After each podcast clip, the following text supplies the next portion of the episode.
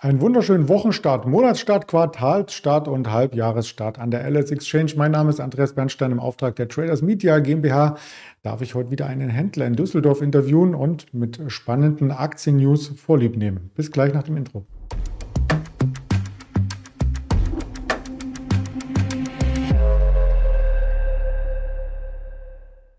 Und wir sprechen heute mit dem Marcel in Düsseldorf nach dem Risikohinweis, denn all das, was wir sagen, ist keine Handelsempfehlung, keine Anlageberatung, sondern nur die objektive Darstellung von Marktfakten. Ich schalte gleich mal rüber nach Düsseldorf. Hallo Marcel. Hallo Andreas. Ja, der Markt hat am Freitag ja nochmal richtig aufgedreht. Das könnte aber auch der Quartalsende-Effekt gewesen sein, denn eher die starken Werte, ähm, die wurden nochmal nach oben getrieben seitens der Institutionellen. Das Volumen war überüberdurchschnittlich, oder wie sahst du das? Ähm, ja, genau. Wir sind äh, wieder richtig gut nach oben gelaufen, sind jetzt äh, an der Range ähm, eigentlich wieder im oberen Bereich angekommen. Ähm, ich habe so ein bisschen das Gefühl, dass ähm, immer zum Monatsende, beziehungsweise ähm, bevor äh, die großen ETF-Sparpläne äh, zum ersten eines Monats ähm, ausgeführt werden, dass der Markt da in Deutschland und in Amerika immer ein bisschen tendenziell fester äh, ähm, läuft. Und ähm, ja, das haben wir jetzt auch letzte Woche wieder gesehen. Also wir sind gut nach oben gelaufen. Heute sind, ist dann das Volumen ähm, über die Sparpläne wieder reingekommen. Und ähm, ja, jetzt äh, aktuell sind wir uneinheitlich, also eigentlich fast unverändert äh, im Markt und ähm, haben noch eine sehr geringe Schwankungsbreite, was aber, glaube ich, auch mit dem äh, bevorstehenden Feiertag in Amerika zusammenhängt. Da sind äh, viele Investoren, die ähm, da jetzt erstmal den äh, Feiertag abwarten und wahrscheinlich dann äh, im Laufe der Woche wieder aktiver handeln. Ja, es ist ja der Independence Day, der Unabhängigkeitstag morgen am 4. Äh, Juli. Da kommen auch manchmal Außerirdische, habe ich in Erinnerung. ja, da gibt es mit Sicherheit einige Verschwörungstheorien äh, zu dem Tag, aber äh, also ich glaube, dass äh, dieses Mal der Independence Day nichts mit Außerirdischen zu tun hat, sondern ja, der jährlich wiederkehrende ähm, Feiertag der amerikanischen Unabhängigkeit. Na gut, gab es jedenfalls mal ein, zwei Filmchen drüber. Wir schauen mal auf die Marktstimmung an der Alice Exchange. Da gibt es nämlich auch ein entsprechendes ähm, Diagramm, was wir immer vorbereiten. Und ich habe den selber noch nicht gestartet, den Zähler. Der war letzte Woche noch im neutralen Bereich, kommt jetzt wieder in den Kaufdrang. Wir sind ja auch über die 16.000 zurückgekehrt. Rund zwei Prozent Abstand zum Allzeithoch. Das kann sich sehen lassen. Auch in den USA ist die Stimmung sehr, sehr gut. Fast schon überhitzt, könnte man sagen. Ja, ich habe ja ähm, vorhin schon gesagt, also wir sind äh, in, in, dieser äh, Range, die wir seit einigen Monaten sehen, äh, jetzt einmal wieder im oberen Bereich über 16.000.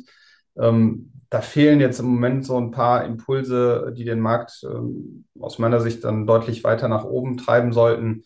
Ähm, aber es kommt eben auch kein, kein wirklicher Druck auf. Also egal, was äh, in der Weltwirtschaft passiert, ähm, das, das Geld ist nach wie vor äh, da, es wird investiert und äh, ja, man, man sieht am Horizont jetzt erstmal äh, keine tief dunklen Wolken aufziehen, die den Markt nennenswert nach unten treiben.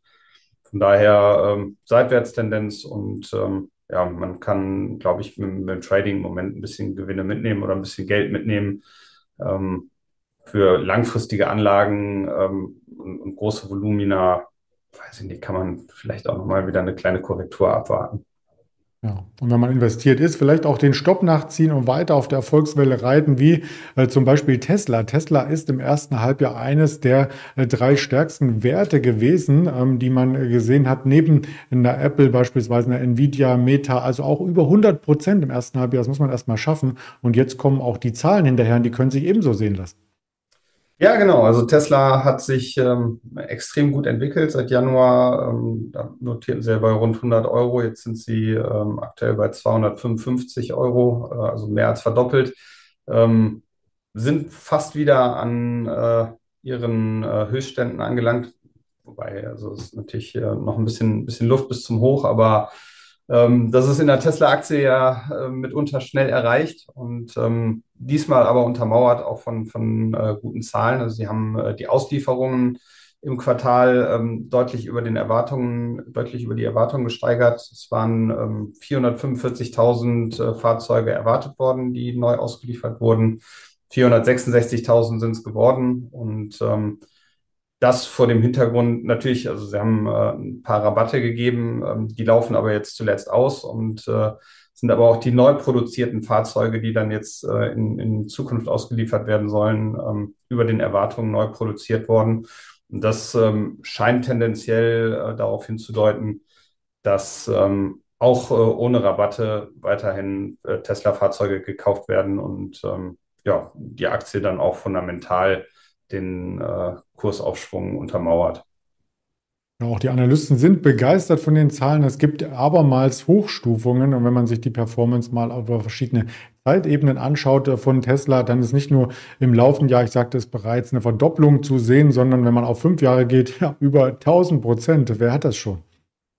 Ja, ja davon äh, zwei, drei Werte im Depot und man äh, braucht sich keine Sorgen mehr machen. Ne? Aber Leider äh, denke ich, sind die wenigsten Anleger da draußen mhm. wirklich so lange in der Tesla unterwegs, ähm, dass sie alle die 1000 Prozent mitnehmen konnten. Das stimmt. Da muss man ja durch Höhen und Tiefen gehen und das sieht man ja selbst bei den Prognosen, dass es immer mal wieder Jahre gibt, wo dann das Ergebnis ein bisschen rückläufig ist, aber dann der langfristige Trend, zumindest wie man hier sieht, bei den Umsätzen beibehalten wird. Wir bleiben im Elektroautosegment. Ein kleinerer Konkurrent, Lucid, ja, starkes Comeback wird hier getitelt bei mehreren Medien und da geht es nicht unbedingt darum, dass die Modelle sich auf einmal schlagartig abverkaufen. Nein, das nicht, sondern dass es hier eine Kooperation gibt mit Aston Martin. Ja, Lucid ist ja ähm, hervorgegangen aus ähm, einigen Ingenieuren und Managern, äh, die von Tesla äh, ihr eigenes Ding gemacht haben, ähm, haben ein ganz interessantes äh, Auto entwickelt, ähm, was so von den Kennzahlen ähm, den Teslern überlegen sein soll. Ähm, natürlich auch äh, im, im, Preisgefüge liegt Lucid eher am oberen Bereich. so richtig viele Fahrzeuge haben sie noch nicht verkauft, wobei ähm, sind natürlich auch deutlich später angefangen haben als Tesla und jetzt mit diesen ganzen äh, Produktionskinderkrankheiten äh, äh, arbeiten muss oder äh, damit ähm, leben müssen. Und ähm, ja, also es werden ähm, noch enorme Verluste angehäuft. Ähm, also alle Nase lang ähm, kommen da Kapitalerhöhungen äh, zum Zuge und ähm, Lucid hat einen, großen Vorteil, dass ähm, der saudi-arabische Staatsfonds äh, da investiert ist und äh, fleißig die Kapitalerhöhungen und Platzierungen zeichnet. Sind mittlerweile auch schon äh, ja, deutlich äh, größter äh, Aktionär, also haben äh, laut der Aufstellung da 75 Prozent. Ich habe irgendwann die Tage was gelesen von über 60 Prozent. Auf jeden Fall ähm, sind sie groß investiert und ähm, ich denke, dass äh, damit auch ein äh, Insolvenzrisiko in der, in der Lucid ähm, erstmal nicht besteht, weil ähm, jede Kapitalerhöhung wieder mit neuem Geld aus Saudi-Arabien unterfüttert wird. Aber sie tun sich nach, nach wie vor schwer, ähm, auch nur ansatzweise ähm, ein Break-Even zu erreichen. Das ist auch für die nächsten Jahre nicht angepeilt. Ähm, Jetzt die Kooperation, äh, Kooperation mit Aston Martin äh, führt dazu, dass sie zwar ähm, auf dem Papier Umsatz machen, also die Motoren werden äh, in die Aston Martin Elektrofahrzeuge eingebaut. Ähm, allerdings bekommt Lucid, äh, wenn man der Meldung, äh, wenn man die Meldung genau betrachtet, dafür kein Cash in die Kasse, sondern bekommt Aston Martin Aktien und ähm, ja, soll somit an Aston Martin, an dem Unternehmen beteiligt werden. Aber ähm, die Bankkonten füllt es damit immer noch nicht. Ja, und vor allem äh, der Performance hat das Ganze auch nicht geholfen. Die Lucid seit Jahresanfang unverändert. Der Chart, der hat auch schon starke Höhen gezeigt und jetzt starke Tiefen. Vielleicht eine Bodenbildung, so spekuliert man zumindest in vielen Communities. Ja, also natürlich äh, ist die Aktie sehr stark runtergekommen und vom Produkt her ähm, durchaus interessant. Ähm, allerdings, äh, wenn man jetzt äh, diesen Langfristchart sich anschaut, äh, kann man nicht unbedingt danach gehen, von wo kommt die Lucid. Äh, in der Zwischenzeit sind äh, unzählige neue Aktien gedruckt worden durch, durch Kapitalerhöhungen. Ähm, und äh, ja, der, der Laden hat immer noch eine sehr stolze Bewertung von vielen Milliarden Euro. Ähm, das muss man jetzt in der Zukunft dann auch erstmal ähnlich wie Tesla mit Zahlen hinterlegen oder unterlegen um äh, zu rechtfertigen, dass solche Bewertungen ähm, auch für die Zukunft äh, fair sind. Genau, 16 äh, Milliarden sind es aktuell, also wie eine Rivian ungefähr und die machen ja auch noch keine Gewinne. Ich habe zu dem Auto auch ein paar Daten eingeblendet im Hintergrund, also tatsächlich von zwei 2,7 äh, Sekunden von 0 auf 100 in 2,7 Sekunden, 15 Minuten Ladung, dann kannst du wieder 400 Kilometer fahren. Insgesamt schafft er 883 Kilometer. Da können andere schon nicht mithalten, aber auch beim Preis, äh, hattest du schon gesagt, ab 165.000 Euro kann man sich so ein Modell ähm, gönnen. Ja, viel, viel preiswerter sind Impfungen gewesen, tatsächlich. Die wurden teilweise auch bezahlt. Und nun ist aber die Frage, ob das alles ähm, gesund war für alle, ob das ausreichend getestet wurde. Das ist ein Thema, mit dem muss sich BioNTech aktuell nochmal befassen. Genau, da ist jetzt äh, gerade wieder eine neue Klage in äh, Rottweil äh, auf der Tagesordnung. Ähm, da ist ein Kläger, der ähm, behauptet oder ähm, nachweisen möchte, dass äh, durch die BioNTech-Impfung seine Sehkraft stark gelitten hat und er fordert 150.000 äh, Euro Schadensersatz von BioNTech. Ähm, das ist immer so ein, so ein zweischneidiges äh, Schwert in der Betrachtungsweise. Also zum einen sind ja wirklich viele Millionen oder weltweit Milliarden Menschen mit dem Impfstoff äh, geimpft worden und ähm, es sind im Moment ähm, rund 200 Klagen in Deutschland anhängig. Ähm, das ist eine verschwindend geringe Zahl bei der Masse an, äh, an Impfungen, die dann ähm, da verimpft wurden. Äh, allerdings, wenn man natürlich Betroffener ist und ähm, da gesundheitliche Schäden davongetragen hat, ähm, kann man denjenigen nicht äh, ruhigen Gewissens erklären, ja, es hat aber vielen Menschen geholfen. Ähm, das muss eben ein Gericht jetzt erstmal untersuchen, ob äh, Risikohinweise richtig äh, deklariert wurden und ähm, ja, dieser Impfstoff wirklich äh, so gut ist, ähm, wie das von Regierungen und, und von BioNTech und den anderen Impfstoffherstellern äh, behauptet wird. Ähm, die zweite Frage ähm, dabei ist, also selbst wenn BioNTech ähm, jetzt einen Prozess verlieren würde und ähm, ja, diese Schadensersatzforderungen dann im Raum stehen und äh, gezahlt werden müssen, ähm, ist es nicht äh, gesichert, dass, dass BioNTech oder äh, Pfizer oder AstraZeneca und äh, wie sie alle heißen, ähm, zu diesen Zahlungen wirklich verpflichtet sind, weil ähm, bei dieser Zulassung aller Wahrscheinlichkeit nach in den Verträgen äh, festgehalten wurde, dass äh, im Biontech äh, keine Schadensersatzzahlungen leisten muss, wenn Impfschäden auftreten, weil die Regierung damals händeringend ähm, und äh, unter Zeitdruck ähm, diesen Impfstoff gebraucht haben und äh, mit Sicherheit ähm, den Impfstoffherstellern dahingehend entgegengekommen sind und die Prozessrisiken, die dann in Folge entstehen könnten, vertraglich äh, da rausgestrichen haben. Aber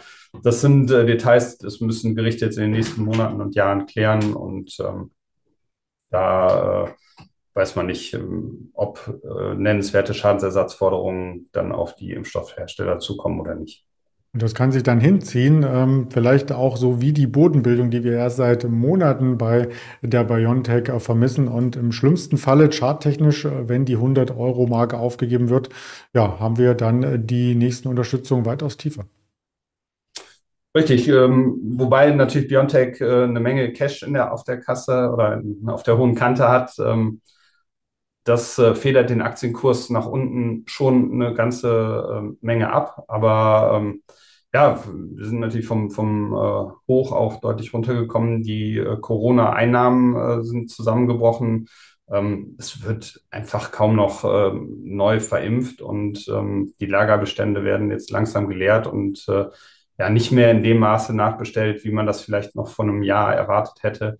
Ähm, also von daher, die Einnahmenseite ähm, sieht sehr schwierig aus. Die Zukunftsaussichten äh, sind durch die ähm, gut gefüllte Onkologie-Pipeline und ja, äh, weiteren Impfstoffen, an denen äh, BioNTech im Moment forscht, gut gefüllt. Da kann auch im Laufe des Jahres immer mal wieder eine, eine positive News kommen, wie es ja jetzt auch in den letzten äh, zwei Monaten ähm, schon passiert ist. Da haben sie äh, positive Studiendaten von vorklinischen Studien äh, dann am Markt ähm, gemeldet oder vermeldet. Das hilft dem Kurs aber im Moment noch nicht. Also äh, zurzeit schauen alle nur darauf, ähm, die Gewinne brechen ein, äh, es sind Schadensersatzforderungen im Raum.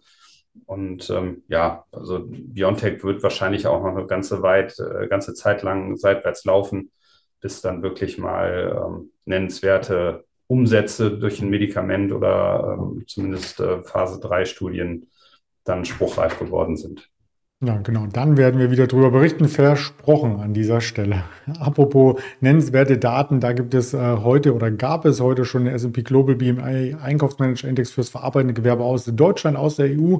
Am Nachmittag PMI Herstellung aus den USA kommt 1545 über die Ticker sowie ISM bezahlte Preise und ebenfalls der ISM für das verarbeitende äh, Gewerbe. Und dann ist US-Feiertag in der ganzen Woche sowieso ein bisschen ruhiger seitens der Quartalszahlen. Leewise ist noch interessant am Donnerstag und dann bereitet man sich schon mental auf Notenbank-Sitzung und die nächste äh, Quartalssaison äh, vor. Weitere Infos auf den Social-Media-Kanälen der Alice Exchange äh, sehr, sehr gerne. Und damit sage ich danke für die vielen Infos zum Wochenstart und eine erfolgreiche Handelswoche, Marcel. Danke, das wünsche ich dir auch. Danke, ciao.